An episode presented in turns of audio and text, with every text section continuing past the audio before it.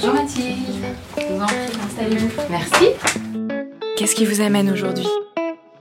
Je viens vous voir aujourd'hui parce que... euh, Bien, aujourd'hui, je voudrais vous parler de mon fils, qui a euh, une façon de fonctionner un petit peu particulière. comment ça se passe pour vous? Eh ben, comme pour tout le monde, c'est c'est compliqué. Pire que compliqué. Je me pose un peu des questions sur euh, la façon euh, d'éduquer euh, ma fille. Ma fille. Bienvenue dans mon cabinet. Je suis Mathilde Bouichou, psychologue clinicienne, psychothérapeute de couple et d'ICV.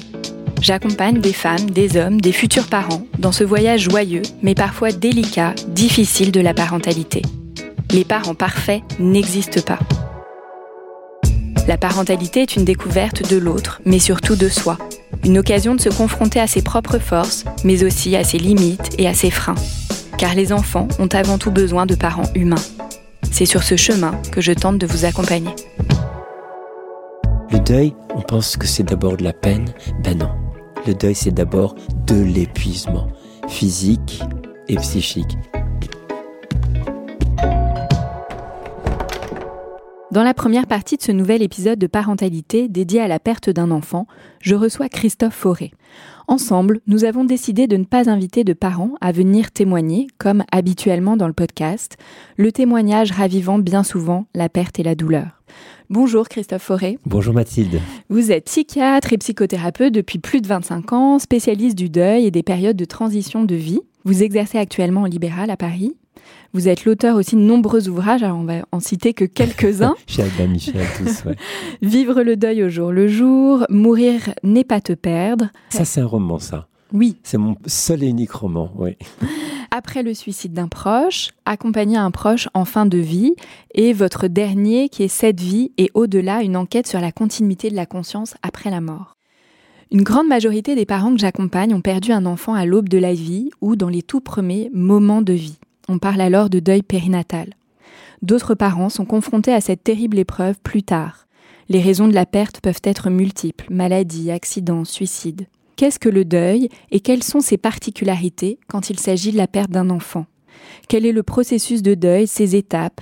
Ce sont les questions que nous allons euh, aborder ensemble dans ce premier épisode, euh, Christophe. Pour commencer, Christophe, selon vous, quelle est la place de la mort dans notre société et est-ce que euh, cette place aide ou, à l'inverse, met en difficulté les personnes en deuil Il y a quelques décennies encore, on disait que la mort est tabou, on n'en parle pas et tout. Ça change tout doucement. hein. On commence à en parler. La preuve, nous sommes en train de faire un, podcast avec une, grande audience parce que les gens ont compris que nier la mort, ne pas en parler, rajouter la souffrance à la souffrance de la perte. Donc, il était inutile de mettre à distance cette réalité de l'existence. Donc, ça change tout doucement. Il y a de plus en plus d'émissions, de films, de séries qui parlent véritablement du deuil des parents et c'est extrêmement utile parce que ça donne des points de repère aussi aux personnes. Dans les siècles passés, il y avait des points de repère sociaux qui étaient là euh, dans un village quand il y avait une personne qui décédait. Les gens du village pouvaient venir assister euh, aux, événements, prendre part aux obsèques. Donc il y avait une espèce de sagesse ancestrale qui se transmettait de, de personne en personne. Et là, Beaucoup de gens maintenant meurent à l'hôpital et c'est très aseptisé, mais progressivement, grâce notamment au mouvement des soins palliatifs qui a réintroduit la mort, le deuil dans une normalité d'une existence humaine, eh bien, les choses bougent tout doucement. Et euh, je suis assez confiant qu'au fil du temps, ça va devenir toujours tabou parce que c'est tabou dans le sens que on n'ose pas en parler, on n'a pas envie d'en parler parce que c'est par essence, intrinsèquement, référence à des choses douloureuses, des choses de, de peine, de perte. Mais comme c'est une réalité de l'existence, il est beaucoup plus sain de confronter le réel plutôt que d'essayer de le nier. Du coup, qu'est-ce que c'est que le deuil? Ah oh là là, mon Dieu. Vaste Grand- question. Grande question. On va prendre une image, parce que les, les- les images sont parfois plus explicites que les mots. Imaginez que vous avez un accident avec une énorme blessure sur le bras, très profonde, très douloureuse, très importante. Eh bien, il y a automatiquement en nous une intelligence intrinsèque à notre être qui va savoir quoi faire exactement pour initier le processus de cicatrisation de cette plaie. Donc si on fait immédiatement le parallèle avec le deuil, quand il y a cette brèche énorme, cette blessure énorme de la perte de son petit, hein, puisqu'on parle d'un enfant, il y a véritablement automatiquement, sans force de la volonté, sans, sans décision de notre part, la mise en route de cette même dynamique de cicatrisation psychique. Donc le premier point important à retenir, c'est que le deuil, c'est un processus naturel.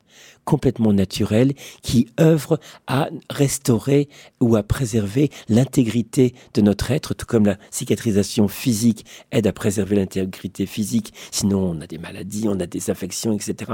De même que le processus de deuil, ça aide à préserver cette intégrité euh, psychique. Il y aura toujours une cicatrice. On verra toujours. Donc le deuil n'est pas effacé, n'est pas passé à autre chose. Il y aura toujours la cicatrice, mais il aide à pacifier ce qui est effroyablement douloureux. C'est ce processus intelligent qui va progressivement prendre soin de la blessure de la perte. Et donc, on est bien clair, ce qui est douloureux dans tout cela, c'est la mort de mon petit. C'est pas le processus de deuil. Le processus de deuil, au contraire, c'est le doux médecin, la douce infirmière qui va progressivement prendre soin de cette plaie. Alors, la cicatrisation va être longue et on dit, ah, j'aime pas le deuil, je veux pas le deuil, c'est tourner la page. Enfin, plein d'idées complètement fausses sur ce qu'est le deuil, alors que c'est la chose la plus bénéfique qui est là. Et le point aussi important, c'est que c'est donc inconscient. Hein, on ne décide pas de faire ou pas faire son deuil. Cette expression est stupide puisqu'on ne fait pas son deuil, on traverse ce deuil. C'est véritablement un processus qui est là au-delà de notre volonté, notre force de caractère. qui a lieu quoi qu'il arrive. Qui a lieu quoi qu'il arrive. Là où on veut intervenir, c'est que notre conscient, notre petit moi, pense de façon tellement pathétique, tellement dérisoire, qu'il a le contrôle du processus. Et on lui dit, je veux bloquer mon, mon processus de deuil, je, je veux interférer. Ben non, la plupart du temps, ce petit moi qui veut contrôler la situation, situation incontrôlable pour lui, eh bien, il vient souvent mettre euh, le souk dans la situation. C'est exactement la même manière que si on avait une processus de cicatrisation harmonieux qui est en train de se passer et que on décide d'écarter à nouveau les berges de, de la peau qui sont en train de se cicatriser. C'est idiot. Donc, il y a vraiment intrinsèquement un message dès le début de s'abandonner en confiance au processus de deuil, même si on ne le comprend pas, même si c'est chaotique, comprendre qu'il y a quelque chose d'extrêmement sage en nous, d'extrêmement sain en nous, et que même si on n'a pas le début d'une idée de comment on va s'en sortir, il y a quelque chose fondamentalement qui est là. Donc un espèce d'ancrage de confiance sur ce qu'on hmm. est, sur ce qui va se passer au fil du temps. Et ce processus, est-ce qu'il va être le même pour tous? Que je sois un aborigène d'Australie ou un esquimau inuit, le processus de cicatrisation va être le même, puisque c'est un processus humain. Hein, c'est le même. Après, les conditions qui vont, le, contexte culturel, le contexte social, le contexte relationnel vont interférer bien sûr sur le processus, mais le processus reste le même. Un exemple, une personne en pleine santé qui a un processus de cicatrisation d'une grosse plaie va cicatriser mieux que une personne qui est en chimiothérapie avec des baisses des défenses immunitaires et que son, système est beaucoup moins à même de, de pouvoir cicatriser. Mais intrinsèquement, le processus est le même, sauf que là, il y a une condition qui est différente entre bonne santé et pathologie et, chimiothérapie qui va interférer avec le processus. Mais contre vents et marées, il œuvre à se passer, il veut se déployer. Parce que du coup, on entend beaucoup de choses sur la question de la durée aussi du deuil. Que, mm. alors, on entend souvent cette idée de un an que le non, deuil mon Dieu, que c'est faux. Ah, là, mon Dieu, que c'est archi faux. C'est vrai que la durée dépend beaucoup, énormément, à la fois de la relation qu'on a avec la personne qu'on a perdue et aussi des circonstances de son décès. Je suis toujours réticent à donner des, des durées, mais lorsqu'on parle du décès d'un petit, pour un conjoint, par exemple, on sait que soi-même, intérieurement, on peut se dire, ok, je, je sais, c'est pas parce qu'on me le dit extérieurement, mais moi je le sais intrinsèquement que je commence à aller vraiment mieux plus de sérénité en moi après deux ans, deux ans et demi après le décès d'un conjoint. Pour un parent, un parent âgé qu'on a accompagné, ça peut être un an, un an et demi. Ce sont que des moyennes, hein, bien évidemment. Mais c'est Mais qui peuvent être rassurantes, de se dire qu'il y a que ça donne une fin. Oui, oui, Il y a, en tout cas, une perspective d'apaisement. Il y a un processus. N'oublions jamais que le deuil, c'est pas un état fixe. C'est un processus sans cesse évolutif.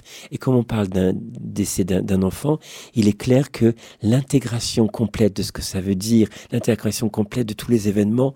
Et là, un apaisement du cœur survient après, là j'espère que je ne vais pas vous faire peur, mais peut-être entre 3, 4, 5, 6 ans. Tout dépend des circonstances. Mais j'insiste, ça ne veut pas dire qu'on va être mal super mal comme on est mal au tout début. Ça veut dire simplement que le processus intérieur va nous brasser pendant tout ce temps-là. Mais ça veut peut-être dire qu'après deux ans, on va pouvoir reprendre beaucoup de choses harmonieuses de sa vie, qu'après un an et demi, on, on est peut-être déjà enceinte d'un autre enfant. Mais ça ne veut pas dire que il y a intrinsèquement dans les très fonds de notre être ce processus intelligent qui continue à œuvrer et à, peaufiner ce processus de, cicatrisation. Donc vous inquiétez pas si je vous dis en termes d'années, mais ça vous donne un repère, mais surtout ne, ne soyez pas affolés par le fait de dire mon Dieu c'est terriblement long. Non, on peut être en sachant de toute façon s'il y a une durée dans le processus, je dirais aiguë, mais c'est à tout jamais. Hein. Soyons clairs, on perd son petit à tout jamais, même si on a perdu son petit qu'on avait 40 ans, à 80 ans, on y pense encore tous les jours. Le manque est toujours présent. Hein. Le manque n'est pas la signature qu'un deuil s'est apaisé. Le, le manque va rester constamment. Il y aura toujours cette pointe douloureuse à Noël, cette pointe douloureuse pour les vacances, pour euh, la fête, fête des pères ou fête des mères, ou tous ces moments un peu charnières qui tapent un peu sur la et qui fait mal, mais ça ne veut dire en aucune façon que le processus n'est pas harmonieusement déployé. Dans ce que vous disiez là, euh, Christophe, c'est que toutes les conditions environnementales, sociales, intrinsèques aussi à la personne en deuil vont venir avoir un impact sur le déroulement euh, du processus. Du coup, est-ce que ça veut dire qu'on peut agir justement sur tout ce qu'il y a autour pour favoriser ou soutenir ce processus? Voilà, mais je prends toujours la métaphore de la plaie. Bien évidemment, ce qu'on appelle le travail de deuil, c'est vraiment la décision consciente qu'on prend pour accompagner le processus de cicatrisation, c'est-à-dire nettoyer la plaie, la couvrir, désinfecter s'il y a besoin, mettre des stériles strips ou des, des, des points de suture s'il y a besoin. Donc des décisions conscientes. Donc bien évidemment, on peut véritablement agir en conscience sur comment je vais pouvoir mobiliser le plus possible de ressources intérieures et extérieures pour accompagner intelligemment, doucement, avec grande finesse ce processus de deuil. Pourquoi tout d'abord il est important de connaître ce processus et ensuite vous allez nous parler de, ces étapes? Ces étapes, c'est important à connaître parce qu'on n'en connaît rien. Mhm. Euh, ou Mathilde, à part euh, dans nos, cours de, psychologie ou psychiatrie, on a, on a appris le processus de deuil. On a perdu cette connaissance intrinsèque, donc c'est déjà l'ignorance du processus génère en soi une souffrance parce qu'on est complètement perdu, on ne sait pas du tout à quoi s'attendre et on est assez inquiet en disant mais mon Dieu ça va durer toute ma vie maintenant, toute ma vie je vais être dans cette souffrance, c'est insupportable. Donc connaître, savoir que c'est un processus, connaître le, les différentes étapes, c'est complètement précieux, comme si on avait une carte du territoire. Ok, il va y avoir des passages difficiles, des, des cols à monter, mais on, on voit le chemin. Ah ok, c'est pas complètement anarchique, c'est pas complètement sauvage. Il y a des étapes prévisibles. Ce que je ressens, en fait, est normal. C'est ça. Connaître le processus de deuil, les étapes, c'est vraiment se rassurer fondamentalement sur ce que je vis est normal, même si c'est en porte-à-faux complet avec ce que vit mon entourage, qui n'est pas dans situation de deuil. Oui, d'où l'importance quand on le vit, mais aussi pour l'entourage de connaître ce processus. Exactement, de, de, connaître. Et donc, euh, souvent, je, je dis aux personnes en deuil, enseignez vos proches, dites-leur ce dont vous avez besoin, parlez-leur du processus parce que eux ont des idées comme on évoquait tout à l'heure. Bah, après un an, ça va mieux. Mais non, bah, après un an, ça va vraiment, vraiment, vraiment pas mieux. C'est même euh, presque pire qu'au début. Donc, euh, il y a véritablement, bah, dans, dans, la dernière version de, mon livre La vie de deuil au jour le jour, je fais une lettre ouverte que les personnes en, deuil peuvent confier à leurs proches en disant, bah, je vais t'expliquer un petit peu ce que je vis parce que là, vraiment, ton aide, c'est complètement à côté de la plaque. Ça correspond pas du tout ni à mes besoins, ni à où j'en suis dans mon processus. Donc, il y a vraiment une éducation. Et les gens se disent, mais ah, comment c'est pas possible? Il faut en plus que j'enseigne à mes proches ce que je suis en train de vivre. Bah oui. Si on veut vraiment être aidé et qu'on voit vraiment que les, proches se, prennent les pieds dans le tapis, ils savent pas quoi faire, dit bah écoute, voilà comment tu peux m'aider, voilà comment tu peux comprendre ce que je vis. Et c'est très précieux parce que ça peut créer une espèce de lien d'aide vraiment authentique qui fait du bien. Alors du coup, quelles sont les étapes de ce processus Alors, un petit détail. Ne mélangez pas les étapes euh, du deuil d'Elisabeth Kubler-Ross. C'est pas la même chose. Juste rapidement, comment elle a construit ces étapes? Elle a demandé à des personnes qui avaient des cancers de parler à des étudiants pour identifier quelle phase ils traversaient quand ils devaient faire le deuil d'une fonction euh, physique ou le deuil de leur métier ou le deuil d'une place sociale, etc. Et donc, elle a mis ces différentes étapes choc, déni, sidération, marchandage, etc. Et elle a essayé après, total respect pour le les travaux de Elisabeth Kubler-Ross, bien sûr. C'est une psychiatre suisse hein, qui, a, qui, a, travaillé là-dessus, notamment dans les, dans les, soins palliatifs. Et elle a essayé d'appliquer ces étapes à la perte d'un proche, au deuil par la perte d'un proche. Alors que ce qu'elle avait identifié, c'est le deuil de quelque chose chez quelqu'un qui est toujours vivant. Et ça colle pas quand on essaie d'appliquer les autres. Et vraiment, euh, parfois on essaie de faire entrer un rond dans un carré en tapant avec un marteau pour que ça rentre, et ça rentre pas, parce que parfois il n'y a pas la colère, parce que parfois il n'y a pas du tout ce qu'elle appelle la, négociation, parfois il n'y a pas du tout la dépression telle qu'elle entend. Enfin, il y a, plein de choses différentes, et donc euh, on le retrouve dans plein d'ivrages de, psychologie. Les étapes du deuil de Kubler-Ross, ce n'est pas le cas. Donc, mais merci de le dire, parce qu'en effet, moi j'entends plein de patients depuis très longtemps qui se reconnaissent pas du tout dans ces étapes bah, on ne peut pas se reconnaître parce que ça ne correspond pas au deuil par la perte d'un proche ou d'un enfant en l'occurrence. C'est le cheminement psychique de quelqu'un qui perd quelque chose de sa vie. C'est pas pareil. Alors que là, c'est vraiment euh, son petit qu'on perd, c'est vraiment euh, autre chose. Donc c'est quoi? Brièvement, parce que c'est vraiment hmm. très très long à développer, j'ai mis tout un bouquin là-dessus. Donc quatre étapes, hein. quatre étapes et qui sont assez, c'est vraiment une chronologie. Hein. Rarement passe d'une étape à une autre. C'est vraiment une ligne du temps qui avance. Et j'insiste, ce que je vais vous décrire, c'est le processus inconscient. Hein. On n'a pas le contrôle dessus. Et heureusement qu'on n'a pas le contrôle dessus, parce que sinon on, on interférait avec quelque chose de très intelligent. La première étape, c'est une espèce de sidération, de choc sur euh, mon, petit décédé. Même si on le sait qu'on l'accompagne depuis peut-être des, mois ou des années à cause d'une maladie euh, tumorale, par exemple, ou alors c'est brutalement quelque chose de, brutal ou un suicide, il y a toujours ce choc, ces sidérations, et il se produit une espèce de dissociation naturelle. Hein. une dissociation, je dirais, physiologique, où on est un petit peu décalé par rapport à sa réalité. Et c'est pour ça qu'on fonctionne de façon un petit peu automatique, un petit peu souvent très efficace, avec euh, l'impression de rien ressentir, comme si c'était figé à l'intérieur. Et on organise avec grande efficacité les obsèques, on appelle les proches. Ils ont dit, mais c'est pas possible. Parfois même aux obsèques, on n'a pas les yeux, les yeux secs en disant, mais, mais c'est pas possible, j'ai un cœur de pierre, qu'est-ce qui m'arrive? Non, c'est une protection cette dissociation par rapport à la, pleine réalité de ce qui se passe et une protection psychique pour éviter d'être totalement consumé en une fois par la pleine réalité de cette. On le sait dans sa tête, mais après, au fil des mois et des années, ça va diffuser par capillarité en soi jusqu'à ce que tout en soi soit, je dirais, entre guillemets, au courant de cette perte. Alors qu'au début, c'est que dans la tête, alors que tout en soi ne sait même pas qu'on a perdu son, son, son petit. C'est donc un lent processus. Donc d'où l'importance de ne pas aller contre cette dissociation et de l'accueillir. Et de, l'accueillir en disant, je, et, de pas se, porter un jugement sur soi en disant, je suis monstrueux ou je suis monstrueuse parce que je peur, je peur pas, puis je, euh, voilà, mais je vais bien là le premier temps, je dis, ok, j'ai perdu mon petit, mais c'est, fou, c'est, c'est, j'y crois pas. Oui, le côté incroyable, hein, premièrement, qu'on ne peut pas croire. Euh, ça, ça peut durer quelques semaines, hein, ça peut prendre vraiment beaucoup de temps.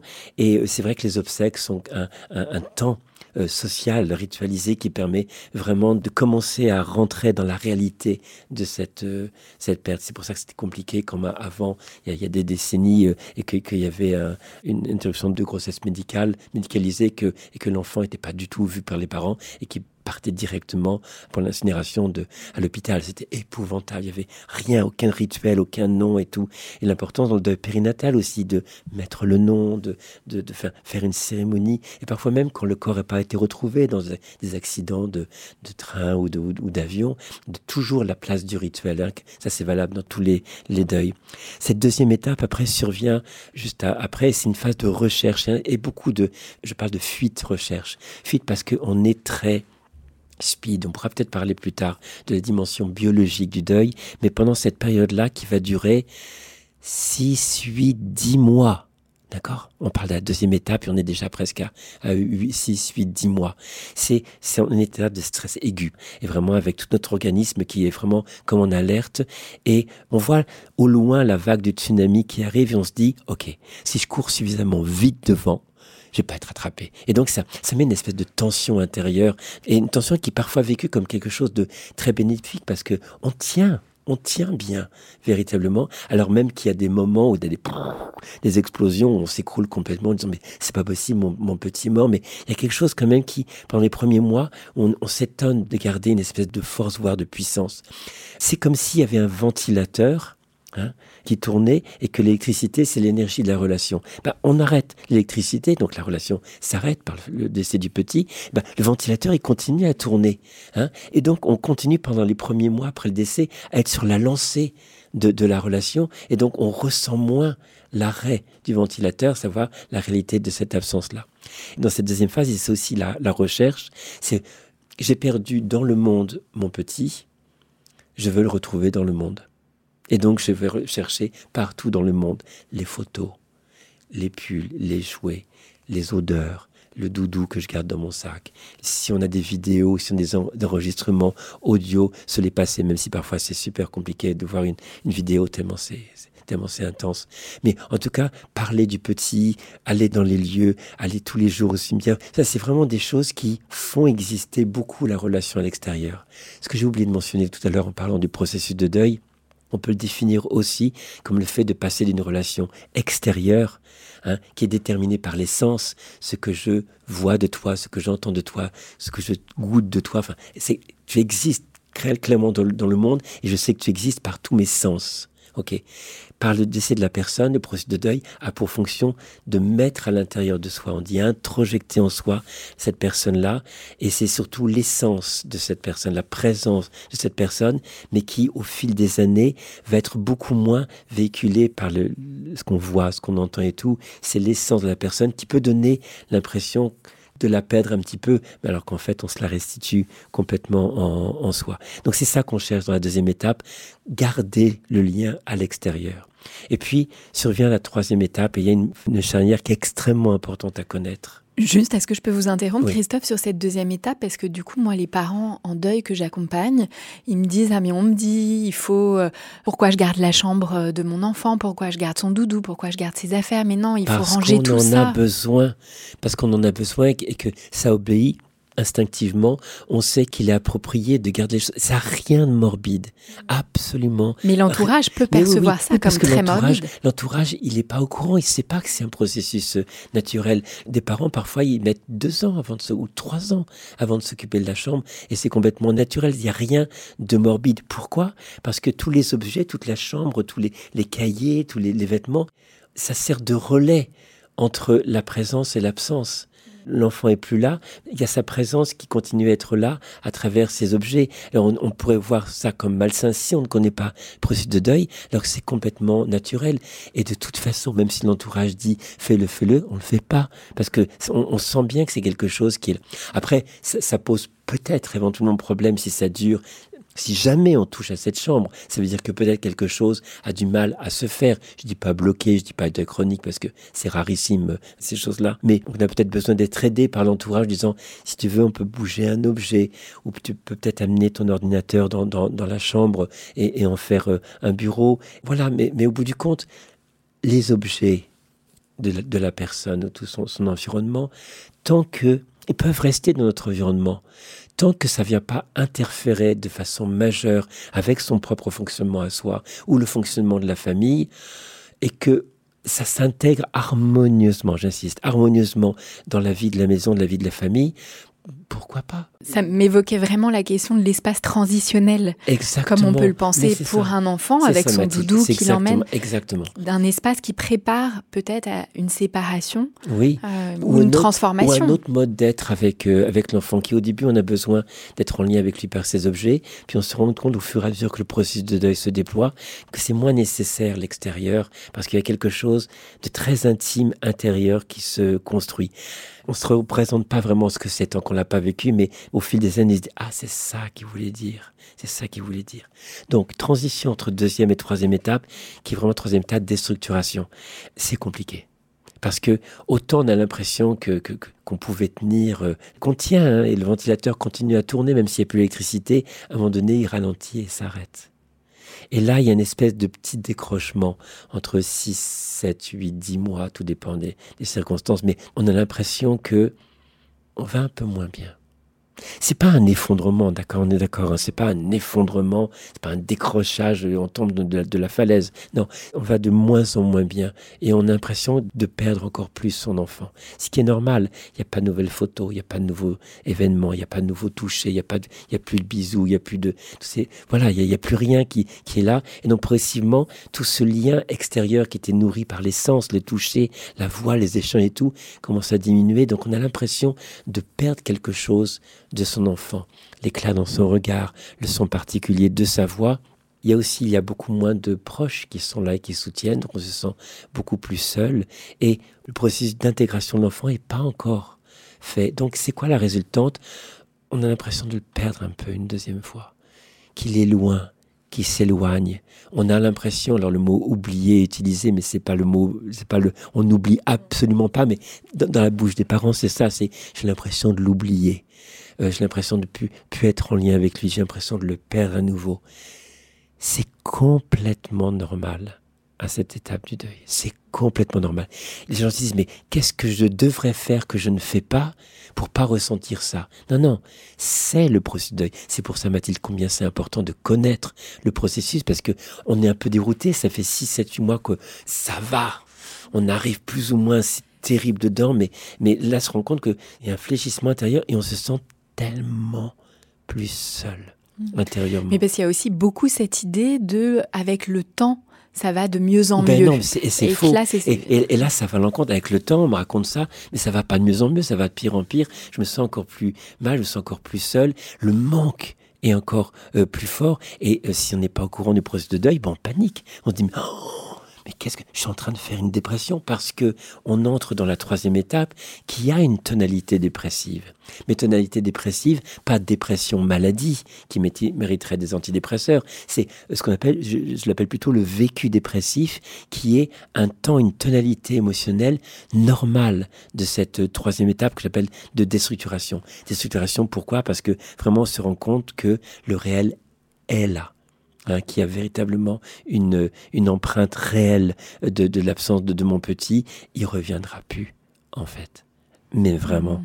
Je oui, il y a une prise de conscience intime de cette réalité. Et c'est là où, c'est là où progressivement on se réassocie.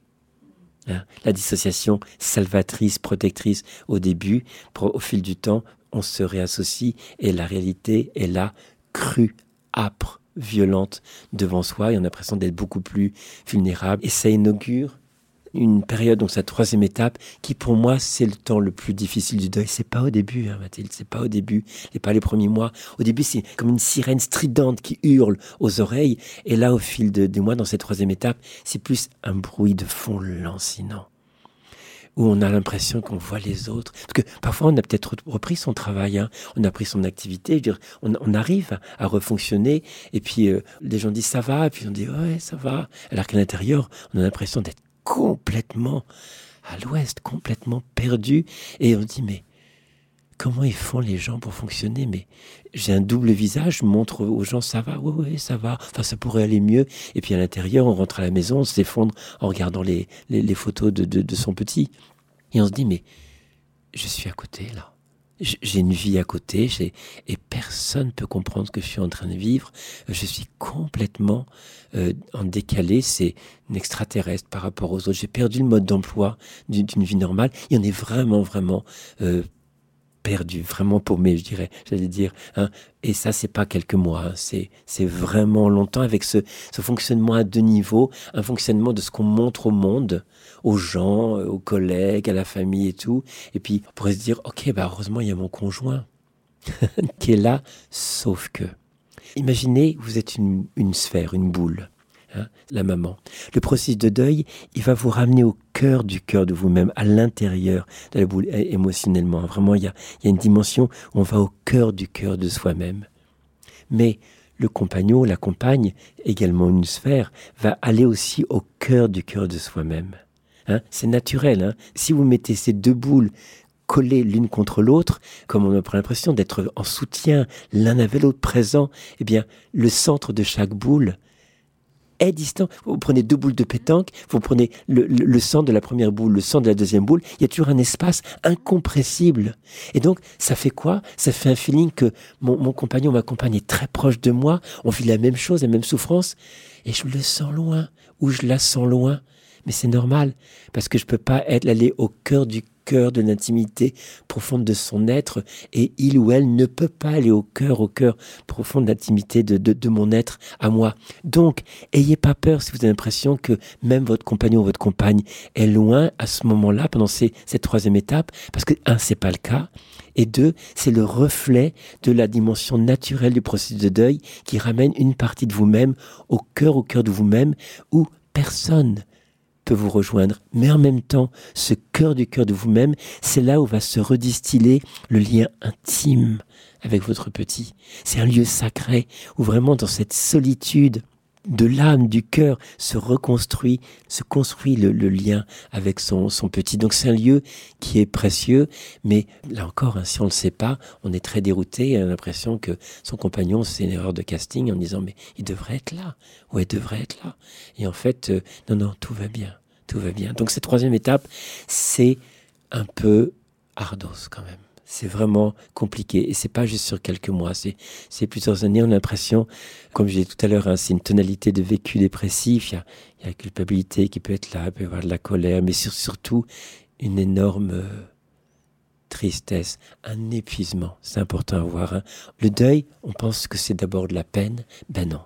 Le deuil, c'est d'abord de l'épuisement physique, et psychique. Donc là, on parlait de est-ce qu'on peut faire des choses pour prendre soin de soi? On en parlera peut-être dans un, un, autre moment. Mais c'est vraiment, faut pas s'étonner de vivre un épuisement physique. Et les gens se disent, mais j'ai un problème, j'ai une maladie. Et non, c'est intrinsèque au processus de deuil parce que dès que vous vous réveillez le matin, ça fait comme si il y avait une saisie sur salaire de votre, de vos 100% d'énergie du matin et que 80% est pris d'emblée saisi sur salaire par votre, votre être pour nourrir le processus de deuil et de cicatrisation. Et il vous reste 20% pour toute la journée.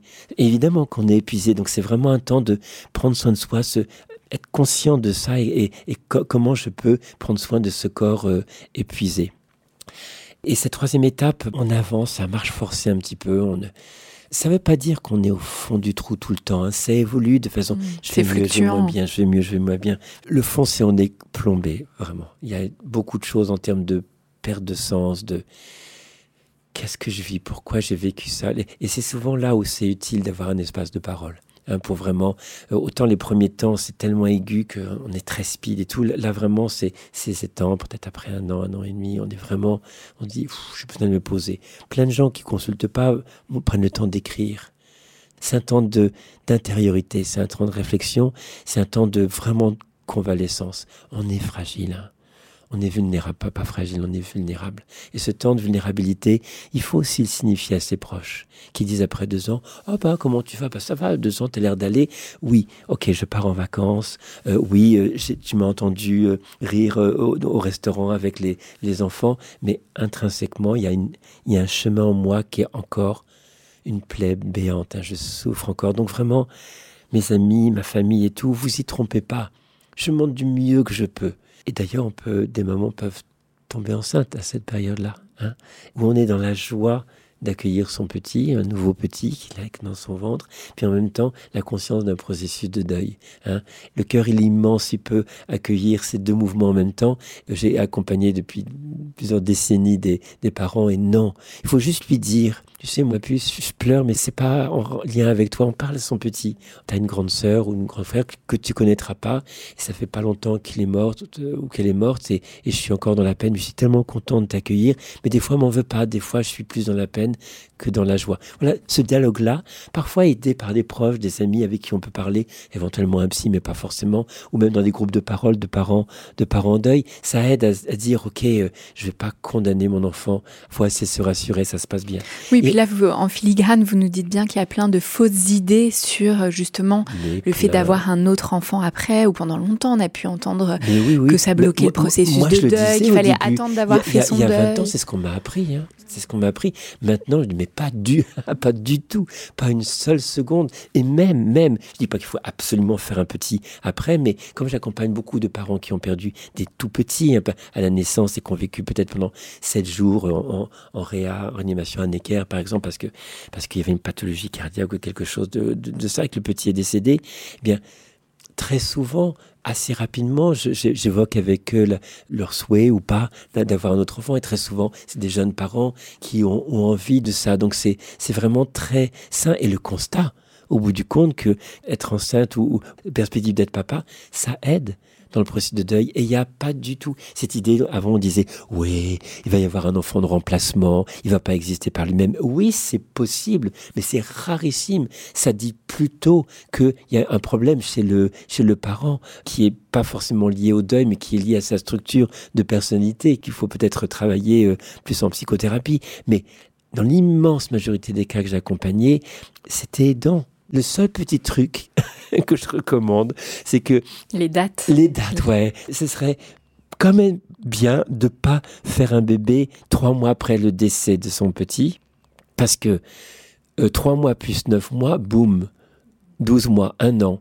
Et il y a des petits qui s'arrangent pour naître le jour de la date anniversaire du décès. C'est assez fréquent, hein. moi j'observe beaucoup ça. Et on se dit, euh, bon voilà, c'est pas... Parfois certaines maternités, euh, centres hospitaliers sont, sont assez conscients de ça, euh, dit bon on va peut-être déclencher euh, un peu avant, ou pour soit peut-être pas forcément le même jour, ce sera mais euh, euh, mais peut-être pas forcément le même mois non plus. Hein. donc je, je dis euh, aux, parents, ok, vous faites des câlins pour pour faire un, un, petit, mais peut-être pas à trois mois. Vous attendez juste un petit mois, mais c'est pas grave, c'est pas grave après. Mais c'est mettre un peu de distance par rapport à des dates qui peuvent être douloureuses. mais intrinsèquement, c'est hyper bénéfique. J'ai tout de suite tout de suite une pensée pour les les parents qui peuvent pas, qui écoutent ce qu'on est en train de dire là et qui peuvent pas avoir un autre enfant parce que on peut avoir un jeune adolescent de 14 ans qui se suicide et soi-même on a peut-être parfois 45 ans ou 50 ans et on peut plus avoir d'enfants et peut-être que c'est son enfant unique. Donc il y a vraiment une pensée toute particulière pour les, les papas, les mamans qui perdent leur enfant, qui peuvent pas avoir d'autres enfants. Ça aussi, hein, ça survient pendant cette troisième étape. Vraiment une espèce, je dirais pas de deuil supplémentaire, mais il y a quelque chose comme ça. Il y a le deuil de mon enfant et le deuil d'une projection via mon enfant, de moi, qui, euh, qui peut être une souffrance un peu spécifique, qui demande peut-être à être euh, accompagné, c'est quel sens je donne à ma vie quand il n'y a plus d'enfant du tout. Et c'est important d'en parler parce que sinon on se réjouit trop en disant oui, on peut faire d'autres enfants après. Euh, non, des fois on peut pas. Pour pas que des personnes qui nous entendent se sentent très injustement blessées par ce qu'on dit. Donc, ça, au fil du temps, il y a cette quatrième et dernière étape, restructuration. Alors, elle, on ne sait pas trop où elle démarre, où elle commence, mais c'est par petites touches. Mais progressivement, on sent qu'il y a quelque chose intérieurement qui s'apaise en soi au fil du temps, des années, on est d'accord, hein on parle d'années, et que progressivement, il y a quelque chose qui trouve sa place, qui trouve sa place, et on se rend compte la douleur est toujours présente, hein. il y a toujours le manque est toujours présent, c'est vraiment, mais que c'est moins temps, ça prend une autre coloration. Et il y a progressivement une modification du, lien avec l'enfant qu'on a perdu. On sent que c'est plus à l'intérieur de soi, que c'est plus intime, que c'est moins coupé, que c'est plus relié, comme si on se tissait en même temps avec lui, comme de l'eau est versée dans de l'eau. Hein. On ne sait plus où tu commences, on ne sait plus où je commence, mais c'est t'es là vraiment avec ce dialogue toujours intérieur. On peut y penser tous les jours, hein, mais quelque chose qui est plus pacifié peut-être au fil du temps. Peut-être une redéfinition aussi de son rapport avec les autres gens. On a réussi à faire la paix avec des gens qui nous racontent combien leur enfant euh, est merveilleux à la crèche, combien maintenant il, sait lire ou combien il va rentrer en grande école, combien ah, c'est super, ma fille va se marier. Mhm. Euh, voilà, ces choses comme ça. Mais on a réussi progressivement à faire la, la paix hein, avec ces, ces choses-là. C'est plus serein. On a aussi appris à dire, vous avez combien d'enfants euh, Ah, j'en vois deux, mais euh, non, j'en ai trois. Il y en a deux qui sont dans le monde et un qui nous a quittés il y a 15 ans. J'ai traversé ça et j'ai quand même pu mener mon couple, mener ma vie professionnelle, élever mes autres enfants. J'ai pu traverser ça et c'est euh, c'est vrai que ça me rend un petit peu particulier parce qu'il y a plein de gens qui n'ont pas vécu cette expérience-là, mais on sent qu'il peut y avoir potentiellement, je dis pas pour tout le monde, mais quelque chose qui a fait, je mets des guillemets encore, grandir. Hein. C'est pas qu'on l'a souhaité. Hein. Hein, on n'a pas souhaité grandir euh, avec la mort de son enfant. On aurait préféré pas du tout grandir et pas du tout perdre son enfant. Mais il se trouve qu'on l'a perdu et que peut-être potentiellement le processus de deuil a déposé en soi des, des, enseignements, des choses où on se dit objectivement, j'ai un regard sur le monde qui est peut-être plus plus intelligent, une intelligence relationnelle qui est autre. Je suis peut-être plus capable de d'avoir les mots justes pour quelqu'un qui souffre, ou même je me, je suis peut-être plus capable d'aider une maman qui perd son petit ou qui euh, tous les gens qui se plaignent parce qu'il y a un orteil retourné ou les gens qui se plaignent pour des broutilles, et eh ben, on se dit bon, ok, allez, on va peut-être passer son chemin. voilà, grosso modo, j'ai mis longtemps. Ce processus, mais c'est important. Mais, mais c'est important. Vous voyez, c'est un processus. Donc vraiment, on voit bien qu'il a besoin d'être euh, accompagné d'abord par soi et aussi par un entourage euh, aimant et, compréhensif, combien on a besoin d'enseigner les choses, combien pour soi on a besoin de connaître quelles sont ces phases et comment elles se déroulent dans le temps, et que, je répète encore et encore, qu'on a là un processus intelligent qui prend soin de nous et à quel on peut s'abandonner même quand on sait plus du tout comment on s'appelle et, qu'on est complètement perdu. C'est, on va dans la forêt, on va au bord de la mer et puis on a dit, oh, je sais plus, je sais plus. Mais je m'abandonne à ce qui se passe et, et on rejoint comme ça le, le flot de milliards de milliards de papas et de mamans qui depuis la nuit des temps ont perdu des petits. On se relie à ça. Et disent, ils sont arrivés. Je vais y arriver. Je vais y arriver. Je sais pas comment ils ont fait. Et les gens disent, ah, t'es fort, t'es fort. Mais non, arrêtez dire que je suis fort. Je suis fort. Je sais pas comment je fais. Mais je fais. D'accord? Donc arrêtez de me dire que je suis fort. Je fais, je ne sais pas comment je fais, mais il y a quelque chose en moi qui sait faire. Dans ces différentes phases, Christophe, vous nous parliez euh, de la fatigue, de l'épuisement d'un point de vue biologique. C'est vrai que ça, c'est quelque chose qu'on entend peu et auquel on est peu attentif. Ça me semble très important. Est-ce qu'il y a d'autres impacts sur la santé des parents Alors, d'autres impacts sur la santé, plutôt qu'il y a quelque chose de préexistant. Hein comme il y a une certaine vulnérabilité, tant émotionnelle que physique, tout ce qui est déjà existant a tendance un peu plus à se manifester. On a par exemple euh, des problèmes cardiovasculaires, hein, mais c'est plutôt pour des, pour des conjoints, parce que les, jeunes parents n'ont pas forcément ça, euh, préexistants, des troubles du rythme, insuffisance coronarienne, choses comme ça, hypertension, ça a plus tendance à parler. En fait, c'est juste lié au contexte de stress.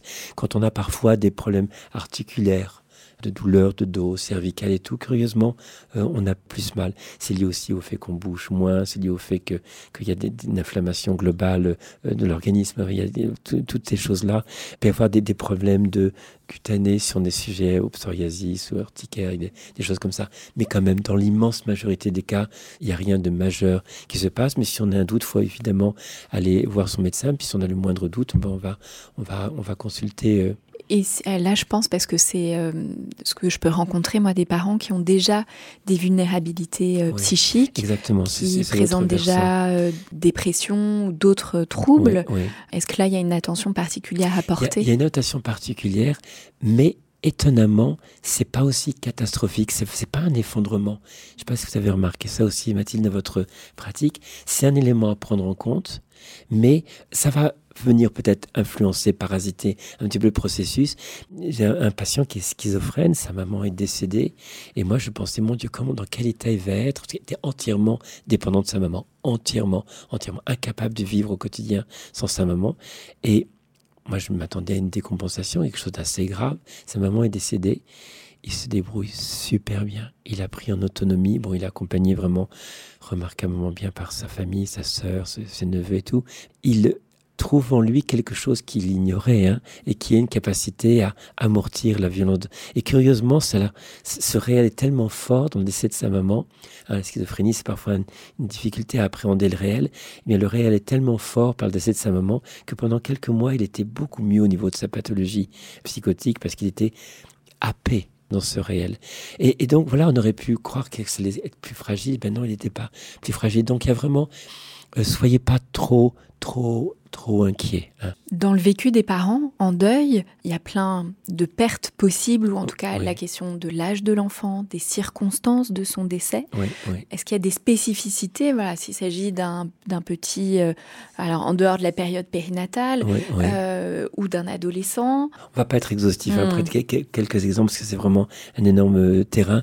Un petit qui décède après sept jours de vie, les parents vont revenir sur euh, cette vie non vécue.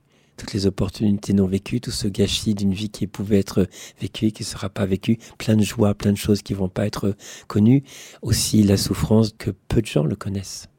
Hein, il est peut-être né, il est peut-être parce qu'il est en, réanimation, il est décédé. Personne ne connaît que les parents. Il y a peut-être éventuellement les frères et sœurs, éventuellement les, les grands-parents ou des oncles et tantes qui sont venus, mais tout l'entourage social n'est pas au courant. Donc c'est compliqué de cheminer dans un deuil et de voir la reconnaissance de cela, parce qu'il y a reconnaissance, il y a eu connaissance. Et l'entourage parfois ne connaît pas l'enfant et a tendance à je me dis qu'il m'est oublié qu'il y a eu un, un- un enfant qui a eu vécu sept jours et pour eux c'est pas aussi profond, c'est pas aussi important. Donc euh, voilà, le fait que l'enfant n'ait pas été connu, ça peut, ça peut Mhm. jouer. Est-ce que c'est la particularité aussi de perdre un enfant petit en bas âge, là je pense 3-4 ans, où finalement il y a quand même 3-4 ans de, Oui, de oui, vécu, oui, de souvenirs, mais que, euh, si on perd un enfant qui a 15 ans, il y a encore plus de Encore souvenirs, plus, bah encore voilà. plus de vécu Voilà, il y a encore sur plus de- de- lequel voilà. finalement le processus va pouvoir s'appuyer. Exactement, il y a plus de vécu, il y a plus d'expérience, il y a plus de d'incompréhension aussi, hein, parce que c'est, c'est, c'est par exemple un jeune garçon qui s'est suicidé, euh, on a pendant 15 ans vu peut-être qu'il y avait euh, du tourment en lui, qui et, et donc après toute la culpabilité qui peut se rajouter par rapport à ça, ou si c'est un, un accident, c'est, c'est vraiment le, le mort de, de l'adolescent, c'est effectivement tout le tout ce qu'on a pu commencer à tisser comme lien, tout ce qui préfigurait le lien d'adulte à adulte qui était en train de se dessiner, qu'on se projetait dans l'avenir. Et c'est là encore toute cette vie non, non vécue et toutes ces promesses qui ne pourront pas être tenues. Donc c'est, oui, c'est, enfin vraiment, hors situation de guerre ou hors situation de torture et tout, je pense que c'est vraiment l'événement, un des événements le plus traumatiques. Je dis pas qu'il y a une hiérarchie dans, dans la souffrance du deuil, mais quand même, perdre son petit, c'est d'une violence euh, qui est très différente de celle de perdre son conjoint. Et je les compare pas, mais ça va toucher tellement des choses différentes du profond, du profond de, de son être. Est-ce C'est que aussi les circonstances de cette perte peuvent être davantage traumatiques Mais oui, mais bien sûr. Alors, je travaille beaucoup avec des parents qui ont perdu des enfants par suicide. Vraiment, le, le suicide, j'ai écrit un bouquin aussi hein, après le suicide d'un proche, qui vraiment pointe combien ce deuil est vraiment, vraiment spécifique. Il y a mille circonstances, si c'est un cancer diagnostiqué trop tard ou si c'est une greffe, une greffe de moelle qui a marché après des récidives. Enfin, il me serait compliqué d'aborder tous les chemins parce que, au bout du compte, même si le processus de cicatrisation est le même, processus de deuil est le même, il y a tellement de paramètres qui viennent donner une coloration unique, spécifique à ce deuil-là que vraiment. euh, Vous nous disiez tout à l'heure voilà, que le manque reste toujours, mais Ouais. que à la fin de ce processus, il y a une Enfin, il n'y possibilité. a, pas de fin de Alors, processus. En Quand- tout cas, au quand- bout d'un moment, il y a une oui. forme d'apprivoisement de Oui, ce oui. manque, d'intégration en soi, de la relation euh, avec euh, son enfant euh, perdu. Souvent, Un- moi, un- un-. Pardon, un, exemple par rapport à ça, concrètement que les gens se représentent ça. Je, je pense à, à une personne, on va l'appeler euh, Stéphanie, qui a perdu son petit, euh, euh, qu'elle a trouvé morte dans son lit, ce petit garçon de 6 ans, avec une hémorragie cérébrale liée à une, une malformation dans son cerveau, et c'était indétectable, elle le retrouve décédé. Et c'est maintenant il y a 7 ans. 7 ans. Et là, elle peut me dire, parce qu'on se voit très très ponctuellement, enfin, des fois c'est juste des petites visites une fois par an pour dire coucou, comment ça va? Et elle me dit, je peux le dire maintenant, je suis apaisée. Mon petit est toujours en moi, j'y pense tous les jours, mais je sais intrinsèquement que je suis apaisée. Et je peux le dire à moi-même et aux autres. C'est ça la quatrième étape. Mais il me manque cruellement tous les jours. Oui, en même temps. C'est vraiment ça, cette tonalité-là. Et c'est euh, une maman dont le petit garçon avait été tué par le père et le père s'est suicidé par la suite. Eh bien, elle me dit, OK, après tout ce cheminement, six, sept ans après, je peux dire, non, non, j'ai fait la paix maintenant, je suis vraiment. Et je sais que je suis en paix. C'est pas, c'est pas un discours, c'est pas une Mmh, posture. c'est pas je une sais façade. être- ouais, pas une façade. Je sais que je suis en, en paix, même si cette blessure est toujours en moi, même s'il me manque effroyablement tout le temps. Je sais que je peux continuer à avancer. Merci euh, beaucoup Christophe pour tous vos éclairages. Merci de nous avoir écoutés. Nous vous retrouvons la semaine prochaine dans la deuxième partie de cet épisode, dans laquelle nous aborderons à nouveau avec Christophe la question de l'accompagnement des parents en deuil, comment vivre après, quel peut être le chemin de reconstruction, la place et le rôle des, proches, euh, la famille, les amis, et puis euh, la question de toutes les ressources qui sont à disposition des parents en deuil et des personnes qui les accompagnent. Merci à la semaine prochaine. Pour ceux qui nous écoutent, je vous rappelle que vous pouvez nous suivre sur Facebook, Instagram et nous écrire à l'adresse suivante podcastparentalité au pluriel à gmail.com. Si vous avez aimé, n'hésitez pas à liker et à noter et on se retrouve dans un prochain épisode. En attendant, mon livre Désir d'enfant aux éditions Solar est disponible dans toutes les librairies. Bonne lecture